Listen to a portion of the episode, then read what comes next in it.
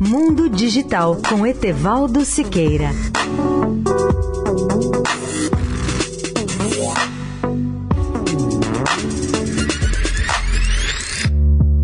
Olá, amigos da Eldorado. Um dos problemas que preocupam os ambientalistas de todo o mundo é a produção crescente de dióxido de carbono. Para evitar os piores perigos da mudança climática, provavelmente será necessário considerar até a aspiração desse dióxido de carbono existente na atmosfera, mas a comunidade científica tem rejeitado essa hipótese por considerá-la demasiado cara ou dispendiosa.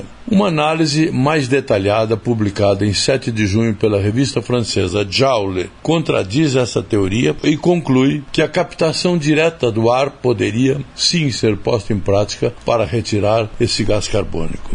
O estudo estima que a remoção de uma tonelada de CO2 custaria entre 80 e 196 euros, desde que as tecnologias existentes fossem implementadas em escala comercial. Isso significa uma melhoria significativa em comparação com a estimativa anterior dos pesquisadores, que era de 846 euros por tonelada, o que significa quatro vezes mais ou até mais do que isso por tonelada. As diferenças nos custos comparados aos estudos precedentes têm origem principalmente na escolha das diferentes técnicas de execução do projeto. Além dessa possibilidade de retirar da atmosfera o CO2 já emitido, o mundo deve pensar também nas alternativas tecnológicas disponíveis e que permitirão a redução progressiva das emissões de carbono, como é o caso do uso intensivo futuro das energias eólica, do vento e solar. Nesse aspecto,